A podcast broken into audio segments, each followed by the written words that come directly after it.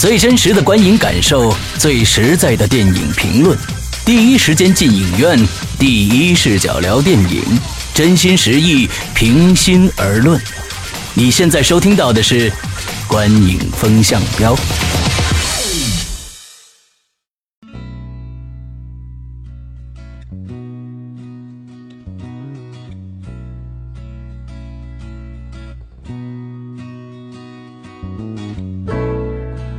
各位听众，大家好，欢迎收听这一期的观影风向标，我是波米。我是石阳，我是玄木。哎，这个组合又非常好啊！啊，对，这个开场很好。大家应该注意到了啊，今天开场可能有一点点不同。如果是老听众的话，会发现不太一样。呃，我成了第一个开场的人，其实原因非常简单，呃，就是因为这一期我又没看啊，所以说我先跟水军们先报备一下啊，我又没看，我又来录节目来了啊。但是呢，这期之所以因为我没看，所以我才做这样一个工作，就是说把这些技术性的工作交给我，然后呢，主要让施阳和玄木两位看了的人，那么让他们来。进行主要的来说，这个电影到底怎么样？嗯，所以还是我们的流程啊。这个，呃，先说一下这个影片的介绍。那这部影片呢，叫做《京城八十一号》，这是我们今天要说的啊。这个，呃，导演呢是叶伟民啊，编剧是文俊。呃，主演呢，大家非常熟悉了啊，这个《爸爸去哪儿》的这个综艺，虽然我不看，你们都看啊。吴镇宇啊，现在据说是非常火，比较火。哎，然后呢，林心如这可能稍差了。然后呢，这个杨佑宁、秦海璐、莫小琪、金燕玲、李菁啊，就是原来德云社那个啊，基本上是这样的一个主主演阵容。那么是今天上映，呃，七月十八号上映，然后是三 D 版，对吧？哎，对，这个是据据说是三 D 实拍，也不知道真的假的啊。没有没有没有，它这个后转的转制的转制的啊，后转的。呃，原来的名字呢叫做朝内八十一号，对，呃，因为呢是根据一个北京的一个就是民间的这种鬼怪传说。啊，说北京有几家这个鬼楼，其中有这么一家最有名，所以呢，就干脆以它。呃，叫名字。后来呢，是因为可能觉得外地观众不知道朝内是什么玩意儿，以以为是这个只朝内不朝外呢，对吧？所以呢，这个就改成京城八十一号。对对对。哎，所以说这个这改名应该说也算是有有这个兼顾性。嗯。呃，然后呢，但是这里我要强调一下，叶伟民导演，叶伟民导演之前导过什么戏呢？导过《绣花鞋》。啊，也是林心如主演的，完全一个一个一个班底，那个也是文俊的编剧，对，哎，对对对，也是横业出品，也是横也是横业，对，没错没错，也是恒业，哎，对，恒业是中国应该是出轨片儿，对，专专门出出出轨片的这么一个一个企业，应该是在福建，我忘了，对，福建恒业，哎哎。然后呢，这个叶伟民，我多说两句。他和文俊这个搭档呢，确实是一个拿来主义的一个黄金搭档。呃，虽然我没看这部片子，但是呢，因为我一定要说他们俩的一个事儿，就是他们俩最有名的片子，也是最高口碑的一片子，叫做《人在囧途》。嗯，也是被看作是某种意义上来讲泰囧的这么一个第一集。对，虽然他们后来打官司了啊，因为都有徐峥和王宝强。但是那个人在囧途呢，就是他们俩的导演和编剧搭档。但那个片子百分之六十以上都是抄袭了一部我很喜欢的一个导演约翰休斯《小鬼当家》的那个导演，他的一个美国的作品叫做《飞机、火车、汽车》，也叫《一路顺风》，风是疯子的疯啊。然后后来他们两个无耻的又把《一路顺风》这个艺名拿过来又。开开开发了另外一个类似的公路片，然后就叫《一路顺风》，啊，所以说这个 这两位，我觉得也文俊呢，按说以前还算有点名气，我们都知道他是《阳光灿烂的日子》的出品人之一，嗯。啊，也是主要的制片人，但是呢。呃，这个人怎么说呢？是一个后来就是对吧？跟所有的混子吧，港灿一样，对对对，混子，就就开始诈钱啊之类的。所以基本上就是这么一个情况。那我先问两位一句话，在打分之前啊，两位用最简单的话来告诉大家，这部电影比之前咱们说的《笔仙三》怎么样，好坏？呃，嗯玄木先来，嗯，好的，这个呢是我又突破了自己的一个啊一个心理障碍，然后呢、去看的今年第二部的恐怖片。哎，我觉得自己要嘉奖一下自己。哦，鼓鼓，哦，然后这呃，但但是真的，呃，我看这个影片呢，真的不是说是太说纯粹为了节目做节目去看的，因为它确实有点吸引我，我才去看的。嗯呃，因为哦有一就是看到它的介绍，包括它的宣传以及海报啊等等这些东西，会让我觉得想去尝试一下，就这种感觉。呃，你看完你你你没回答我的问题啊，我正要说呢比比仙三怎么样？用最简单的方法，你这我第一次做主播，你这掰面儿了。啊，我嗯回答你的问题。嗯看完之后，我的感觉是嗯跟《笔仙三》差不太多。哦让我打分的话，应该也是《笔仙三》当时的一个水平嗯。和水准、哦啊，就是从恐吓恐恐吓我的程度，从剧情对恐吓我的程嗯度，然后从这个呃这个剧情表演以及这个娱乐的感觉都差不多。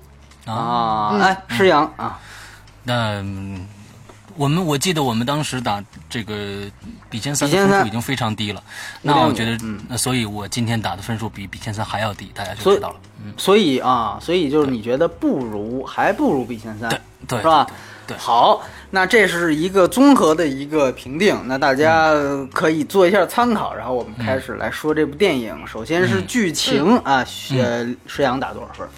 三分，哎呀，我这这接咱们俩接力啊，我三分啊。对，不是我我特逗，昨天那个不是说小三到底吗？然后那个我后来就去翻这网友评论，说嗯老把《小时代三》看成《小三时代》。小三时代，我说那这评分对了吗？这个这个保护月就开启这个小三时代的模式啊，对对吧？呃，玄木多少分？剧情 嗯，那个剧情我给六点五分。你看我们这个悬殊非常非常的大，你知道吗？呃，这确实挺大的。哎，我觉得我从我咱们是先说好的还是先说坏的？嗯，先听。先说好的吧。哎，先说好的，来。行，因为我呢也是专门回去看了一下我给笔仙的笔仙三的评分，嗯所以呢也是这个分数，所以我因为确实对我来说这个影片呢。我为什么会给这个分呢？这是第一，就是我会觉得它的剧情里边这种古今穿越的一些桥段，还对我这样的女性受女性观众有点受用。然后呢，他又讲了一个所谓的轮回。虽然啊，我也承认里边有些是不太通的，或者是有点扯的，但是里边穿插了这人的爱情，然后呢，嗯。就我对这个影片本身它的一个呃，它吸引我进影院想去看的一个原因，也是因为里边是穿插了一些爱情的部分，然后又是中国古代的东西，又是古宅这种东方文化，加上。恐怖或者是惊悚的元素，让我愿意去尝试。嗯，而看完之后呢，从剧情上说，基本上我觉得算是能圆这个故事了。虽然里边有一些、有一些桥段就是很所谓的唯美化，或者是很理想化，呃，有一些呢当然是这个恐怖的成分都有。就是呃，综合来说，跟我的期望值差的不是太大，所以我给跟笔仙三差比就是一样的分数。嗯哼。啊，那施阳来泼一泼冷水。嗯，那泼一泼冷水啊，就是其实大家要跟跟这个对这个朝朝外是吧？朝内朝内八十一号不太了解的同 同学说一下，朝外什么意思？朝内是什么意思？朝阳朝阳门内啊，朝阳门内大街八十一号。它呢，其实我们鬼影人间前一段时间做了一个，就其实在好几个月前了，我们就做了一个专门的关于朝内八十一号的一个特辑。哦，其实这个鬼宅一直大家说很多次啊，说这个鬼宅那原来是一个其实是一个教堂来的，就最开始是一个荷兰的人，呃，还是盖的一个什么教堂，最后各种各样的经过各种各样的事儿。当时我们采访了一个从小在八十一号长大的一个，就是旁边啊，旁边长大的一个一个胡胡这个胡同串子。之后呢，他就直接打电话，我们就是在边录节目边打。他现在已经很大了，这年纪我估计有三四十岁了。完了之后打电话说，什么他妈鬼呀、这不这这简直就是以讹传讹！我们是从小在这玩，现在都变停车场了，这样什么就是说，其实就是这么一个东西啊。本来呢，我那现在觉得是个教堂是吗？没有没有没有，就是闲置在那儿，但是它门口全部变成停车场了，已经目前啊。原来是教堂，原来是教堂，最开始变有教堂，然后变最后变成医院，还有住过人，都有各种各样的变迁，时代变迁。我我啊听说这个马蜂网还是什么网，就是嗯还组织过探险，对大半夜的对对对组织过二三十人呢，是吧？对对对啊，对对对，没错也没错。也最后都活着出来了吗？呃，都活着出来了，死不了的，没事儿，大家放心啊，去去玩去吧。那个，反正之后我本来呢对这个片子第一点，我我开始以为，我觉得从我的角度上来说，假如说它这是一个，假如说是一个纪实性的啊，就是，呃，最开始的我想法。那当然了，看到海报以后呢，我自然而然它觉得变成一个剧情片了，不是那种纪实性的东西。那其实我跟大家讲一下，中国的恐怖片从头到尾就有几个特点。第一个呢。你只要是恐怖片，海报绝对血呼拉擦，你绝对不要看海报。首先啊，第二个，嗯主角绝对是女性啊，这个女性稍微大一点呢，绝对会带一个孩子。第三点，他们必须必须必须住住在一个大房子里边，而且就他们两个人。呃，之后呢，这里面有鬼，最后其实不是鬼，这是中国恐怖片的套路。从我们现在看了，从去年、前年、大前年一直到现在，这种类型的影片占了百分之八十左右。那是剩下的百分之二十算是奇葩了。那我们看《笔尖三》也是这样，《笔尖三》也是这么一个故事，这个故事也是这样的一个故事。我现在跟大家想说的是，剧情为什么我只打三分？因为它的剧情，我们虽然刚才听玄木说，啊、它能圆，所以我觉得这个这个这个台阶太低了，因为他所说的这个故事是被拍烂了的情节。已经被拍烂的情节，而且我们从他的各种样的宣传里面得到的信息，比如说我跟大家说一个最关键的一点，大家就明白是怎么回事了。就是我们看这个京城八十一号的海报，最牛逼的是一张什么？是李李菁的那张歪着头。那张是最吸引人的一张海报，我可以告诉大家，李菁在里面只有两分钟的戏，而且他完全没有跟这个什么冥婚什么什么这个那的完全没有任何关系，就是一个跑超级跑龙套的，直接就没了，所以这是一个欺骗行为，而且他可以根据这些。其实我觉得他可以发散，这这个里面李菁确实死了，这我觉得不不不涉及到什么剧透不剧透的，我跟你说，嗯、他确实死了，他可以在这个李菁这个死上面做很大很大的文章，不知道为什么丝毫没有，就连林心如跟这个死人关在一个一个一个棺材里，我总觉得那个李菁肯定会砰一下睁开眼睛，这个最俗套的镜头都没有，嘎盖进去，叭天亮了。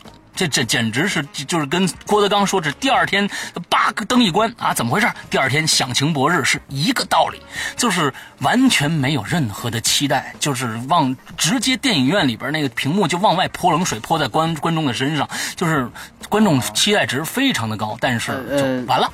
嗯嗯嗯，是啊，我我明白你这个这个这个这个心情，呃嗯但是如果说咱们再系统的说一下，因为你嗯打三分，这也是一个呃破天荒的一个分数了啊，嗯嗯嗯呃，你觉得他？因为我觉得你是一个看国产恐怖片看过很多的一个人，对这是毫无疑问的。我觉得嗯听众里边，我鲜有比你多的啊，嗯嗯，所以说，我觉得，呃，你像我看《小时代》，我打三分是，因为这类型我实在是不太常接触，我第一次接触我就被吓到了。所以说，呃，你你你如果就是说常看这类型，你还能打出这样的分数，你觉得它比其他的国产片，嗯、的不足在哪儿？就是系统的来说一下。你是说跟它呃剧情上类型的恐怖片吗？对对，你剧情上给了三分嘛，就是那你在剧情上，你觉得它，比如说比《笔仙三》或者比其他的平均的，你觉得它应该是在剧情上比国产片的这个嗯这个水平线之下吧，起码是对吧？呃，我我觉得是这样子的，就是说，我们假如说真的要跟中中国的恐怖片来比的话，这个应该能打到四到五分，还是可以往上走一点的。但是你要真跟我们要说一个同一个水平的话啊，嗯嗯我觉得就差多了。为什么比比比比仙要差？就是因为比仙起码最后的反转还是有反转的，就是他们两个人那两个女的其实是同一体的。啊，对对对对对对，这是一个很好的一个一个一个反转，而在。而在京城八十一号里面完全没有这样的，就是你到一半就能猜出是怎么回事了，而且非常非常的弱智。我当时还在想，应该不会是这样吧？我想嗯这个。最后我发现它是跟《绣花鞋》是一样一模一样的班底、剧情、智商，所有的东西都是一模一样。我好像发现为什么施阳打三分，我打六点五分的一个原因了。嗯嗯你说说。原因是，嗯，像你，我像就是经常看恐怖片或者是很爱看恐怖片的人，看这个影片，你对它的期待是有很多的，就是有很多的桥段，有很多的这种反转，而我对这部影片的期待真的。没有《甄嬛传》是吗？有，倒不是《甄嬛传》了，真的就是爱情加恐怖，所以这两点都有了。爱情加恐怖不，嗯，这个不违和的，这个不违对呀、和。但是我就所以啊，我觉得它圆了呀。你理解我的意思吗 你？的要求太低了。就我没有对他的这种剧情的那个反转有更高的期待值，因为我没说白了，因为我没根本就没看过几部恐怖片了。OK，对，好，反正反正你们俩分差这么大，起码能证明我们这节目没人给我们钱，也没啊有 竞也没有竞争对手给我们钱让他们故意黑啊。这个没错没错要不然就是你们俩分别接了对方的钱了。是吧？啊呃，在说表演之前，呃，两两个问题也问问一下两位啊。第一，这部电影不是三 D 的吗？三 D 效果怎么样？还行，还可以还可以以，尤其是手出来的时候还是挺吓人的。嗯，哦，是吗吧？？就是手手戳眼睛那种是吧？呃，没有没有，没到不了那种出屏，倒没有那么什么，但是就是你们在哪儿看的呀？呃，我是在我是在这个双井，啊，我是哦在那个那个叫什么来着，卢米埃。对，哦哦哦，那我明白了，这两个电影电影院都还算三还 D 可以效果很很好的。嗯，还可以对。那反正大家就掂量着看，看来三 D 效果还可以是那么烂而且、啊而且就是它里边，我觉得啊，就是嗯因为它是在讲爱情的一些东西嘛，花了点心思去做的稍微有点唯美的一种特效。嗯，哦 我不敢苟同啊。然后那个然后我那个搜了一下网上，现在因为可能也可能是水军都还没被刷下去，评分都还挺高，大家夸的就起码是水军或者是。呃，那种软软文写手夸的，好像说的是这个片子化妆比较好。有的人说这个吴吴妈就是这个吴吴镇宇的化妆特别好。呃，你们俩认同吗？没有没有感受到这些东西，嗯，哦这个我倒没什么感觉，没有感受到这因为它些东西，对。哎，这又剧透了，就是两个两算两世的人嘛演的，嗯但也没有感觉有很大的区别。对对对，哦，好好嗯，那行，那就直接说到表演。既然提到吴镇宇了，那玄牧打多少分？六分，啊，我五分，我五分五分啊！你们俩这两项跟笔仙三都是一样的分。啊，对对对，嗯，对那这个呃，玄牧来说一下为什么及格了呢？嗯，及格，因为在我这儿其实挺容易及格的。这是实话，这是实话，来来，来鼓鼓掌实话。然后你像我，我觉得我《小时代》昨天都及格了，对吧？嗯然后我觉得，因为是古装片嘛，更古装成分更多一点。嗯。然后呢，林心如其实我觉得她演古装的桥桥段比演现代的要好，让你接受度会更高一点。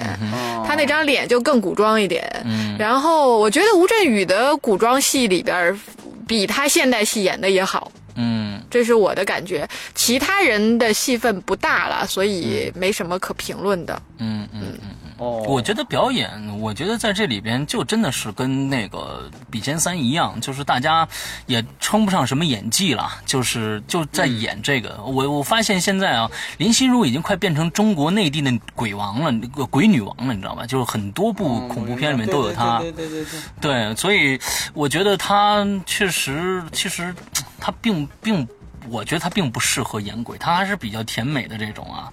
完了，我知道我就是它里边有一些三 D 的效果，为为三 D，这个我说一下，就是它为了让三 D 的效果更加的明显，它会有就跟就跟这个这个这个这个呃奇幻奇幻漂流一样，它会有窄屏的现象。嚯，它会有窄屏的现象，你知道吧？就是它会窄屏完让东西呃蹦出来，就是呃会越过那个呃画幅出来，出现这样的一一一些桥段。这个还还算是我觉得转制的三 D 里边，我觉得现在中国转制三 D 的技术非常成熟，你知道吧？所以呢，啊转的还可以的，嗯，是。哎，我觉得这个这个影片的布景做的不错，布景还可以，对吧？确实还可以。就整据说他体上。是单门建了一个楼，是吧？嗯嗯啊、嗯，对好。像是有这说法，因为我整体上觉得它的美术布景什么的做的还挺细的，嗯嗯就是那个氛围营造的做的还不错，色彩还可以，嗯嗯，嗯，有什么说什么，反正我觉得三 D 呃，就算在转制里边算好的，算好的。还可以，嗯嗯嗯，有吓到我。然后那这的应该是归的娱乐性上。哎对对对对娱乐性对是呃，两位是怎么打的？刘我五分儿呃，五分儿是吧？嗯，呃，我六点五分儿，六点五，啊高的高的来说，高的。呃，这个对，玄牧是玄牧是笔仙三是七分啊。哦，是吗？对你哦你降了零点五，这个谈谈吧。嗯，这零点五从哪儿来的？对是吧？娱乐性。嗯，呃，我觉得是这样子，其实很好解释，因为《笔仙三》是我今年看的第一部恐怖片，嗯而这是第二部恐怖片，就是他俩给我带来的恐怖感觉是差不多的。那第一部肯定比第二部分高嘛，对吧？哦，是这样。合理性吧，但是这里边的这个恐怖成分呢，怎么讲？反正确实像施阳讲的，就是那种呃惊吓度，就是他会呃。就是用这种嘣嘣出来东西，对对对对对一惊主要是靠一惊一乍吓人的，嗯主要是靠一惊一乍吓人。但是确实，如果你不怎么看恐怖片，你确实会容易被吓到。嗯嗯，我确实被吓到过几次，嗯是这样，跟笔仙的效果差不多。嗯嗯嗯，我这个娱乐性打五分呢，跟我上次是打多少分啊？你上次打六分啊？打六分、啊。笔仙三对嗯对对对啊。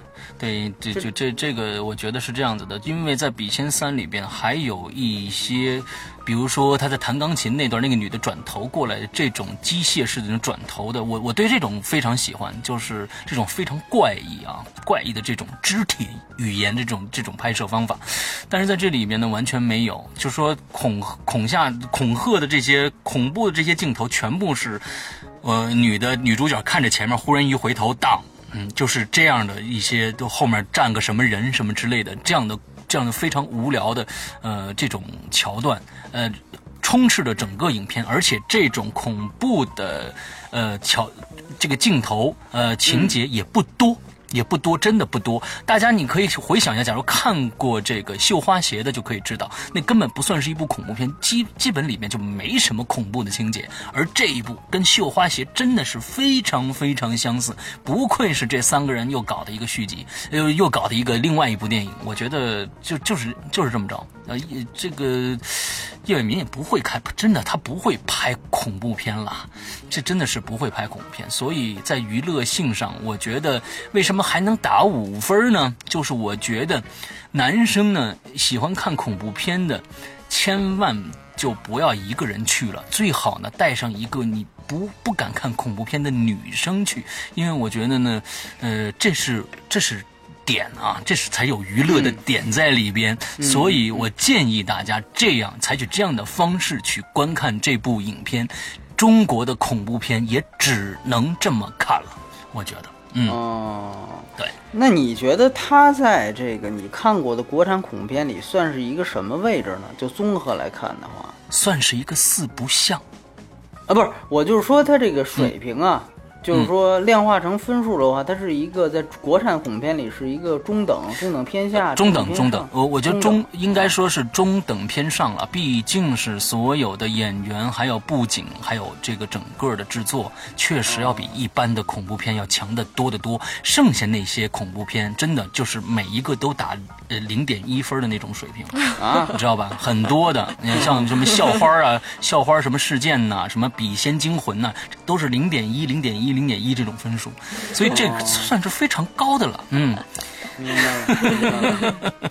所以就基本上，如果是看过国外恐怖片的，然后比如说又没有那么多时间或者金钱的，基本上就是像这种水平的都可以不看，对吧？对对对都可以可以忽略这片子是不是比较适合那种恐怖入门级的？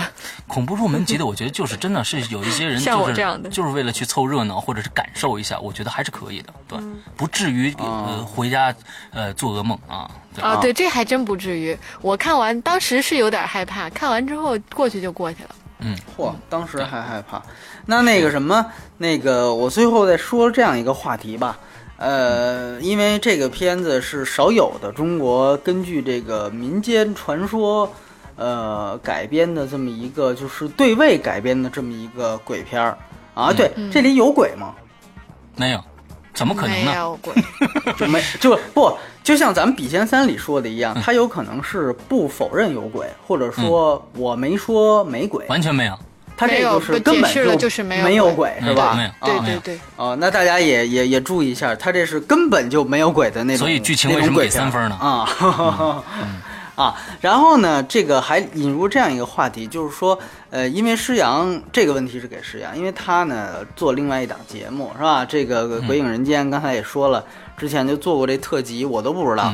呃，那你觉得在中国，包括北京，包括中国这么多的哦，之前还有一个封门村，封门村也拍成了电影，一共是吧？拍了两部，都很烂啊，都很烂是吧？对那是零点一级的还是这种级的呀？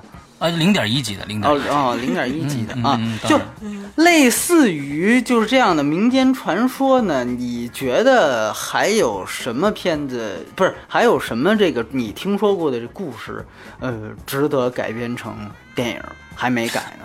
啊、哦，我觉得挺多的。其实我觉得就是需要一个桥段。其实我刚才还想说这个事儿呢。嗯呃，文俊这个人呢，毁了两个非常非常好的中国拍恐怖片的题材，一个是绣花鞋，这种呢，这个这个绣花鞋这个东西，其实可能很多人都没听过，但是一双绣花鞋这个电影，这个大家的电视剧都有，电影电视剧都有，这这非常在中国人的小说嘛，对吧？哎，去嗯小说，过去是手抄本的手小说，抄版的啊，对对哎，手抄本的小说，而且加再加上这个八十一号，他毁了两个非常有作为的这个本子。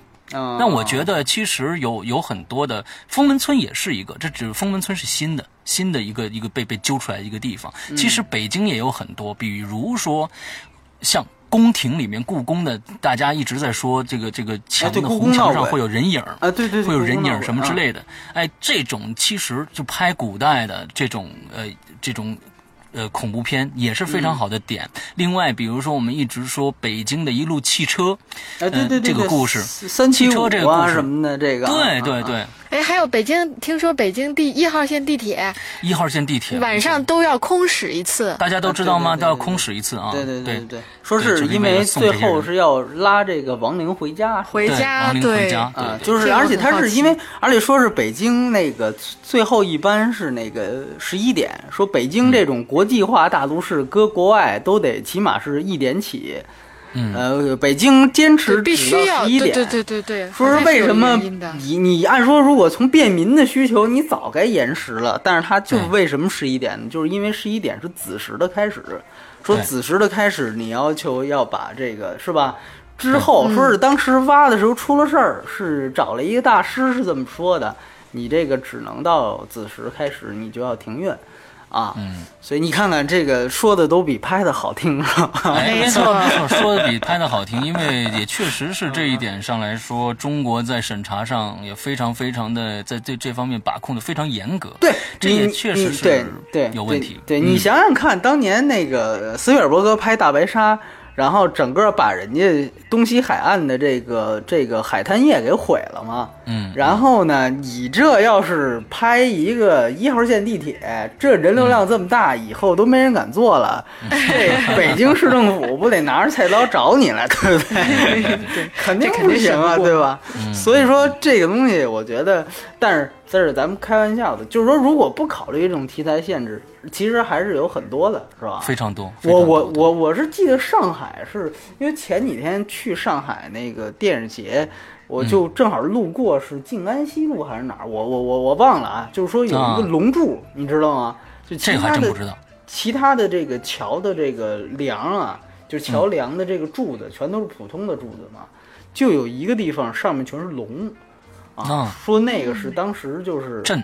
对打打不进去，就是怎么这个打地基都打不进去，啊，然后说是 也是死了几个工人，后来最后是请了一个也不是哪儿的一个大师，然后就说你这是压了龙脉了，最后说你怎么破，完了最后破是破了，然后呢那个大师说完这事儿也就死了。对，这嗯到网上都可以搜啊，都可以搜，这个就我就不详述了，反正就这类的。但是呃，你反正我过去一看，确实哎，就那个柱子跟别的不一样。然后呢，这个传言传了这么长时间，也没听说上海市政府出来就辟谣了，所以你你你也不知道 这是事实是真是假，反正对就总是有这么多这个这个，包括包括我跟你说一广州的北上广都说全了，就广州你知道有一地儿叫这个叫呃叫叫叫什么广场来着？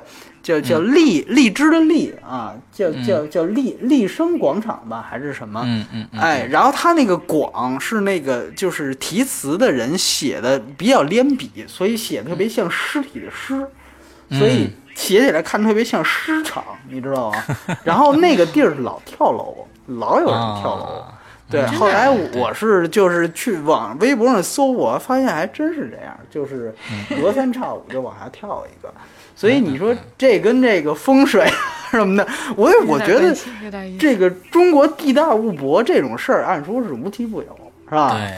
嗯，当然了，其实大家、大家想听这些奇闻异事啊，可以应该去另一档节目，是吧？应该去另一档《鬼影人间》里面听一下，我们有一档专门的一档节目叫《鬼影在人间》，聊的全都是真实的灵异事件啊，大家可以有有有兴趣可以去聊听一哎下。，嗯那等于就是按照你的经验来说，就这个朝内八十一号，这应该是一个讹传，是吧？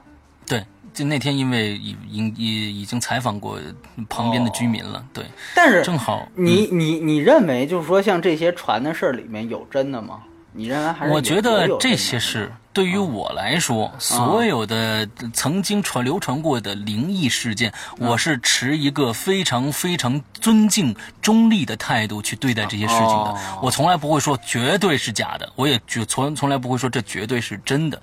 就像这个我们在三环边上有一个中青旅大厦，你知道吗？在三元桥那个地方。中中旅大厦，就是中旅大厦对对，中旅大厦那现在拆了，现在拆了啊，拆了。对对对，原来呢，这个大厦其实是一直是闹鬼的，对对对就是一直有灵异事件。因为呃大呃，它是从这个呃大厦的，我记得好像是西呃。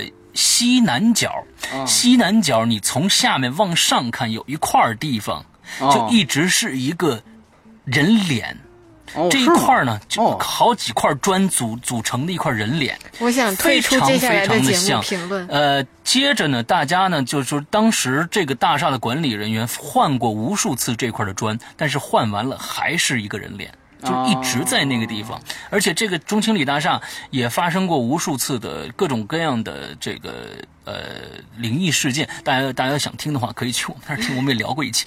哦，这这挺，我是听说过，因为我是知道有好像有一厨子干在那杠子的一厨子，然后后来就是跳出来之后，在天涯还是哪儿开过一个帖子，我追过他那帖子，嗯嗯嗯嗯，就说就跟你说这差不多，说他而且说他在拆之前，他那个一二第二层是没有门儿的。啊对对对对这没错一二层都是用红帘儿挂的，说这就是他听了哪个大师说你把门儿我觉得你们说的比晚上看的。电影都恐怖。没错，因为我们说的没有影像 我已，我已经我已经不想再继续听下去了。所以你看，你看，你节目你你这么一想，就是说，你刚才就刘诗阳讲的话，你给他打一分儿，娱乐性、嗯剧情，这应该，但他也有表演，我相信啊。不我觉得你要能见着他的话，所以这肯定都比这个这什么朝朝外朝内的都八分起分儿高，是吧？